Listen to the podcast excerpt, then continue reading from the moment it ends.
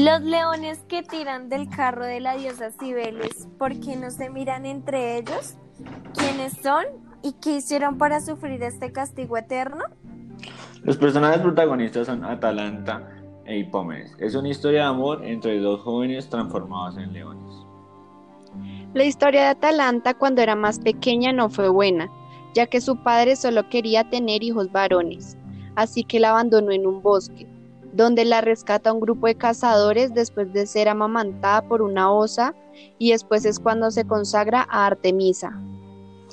Hipómenes estaba enamorado de Atalanta, la joven presumía ser la mejor cazadora, decía que no había nadie que le ganara en rapidez.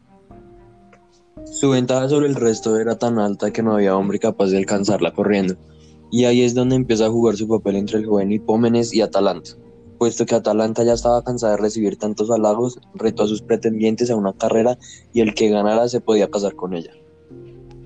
Atalanta estaba convencida de que no iba a haber nadie que la venciera, incluso estuvo dispuesta a consagrar su virginidad a Artemisa, pero no contaba con que Hipómenes tendría un plan para poder ganársela.